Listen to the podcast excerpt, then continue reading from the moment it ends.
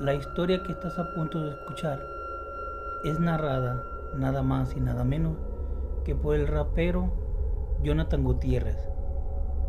alias Casper. Él nos cuenta en su historia que proviene de una familia de brujas y chamanes, y además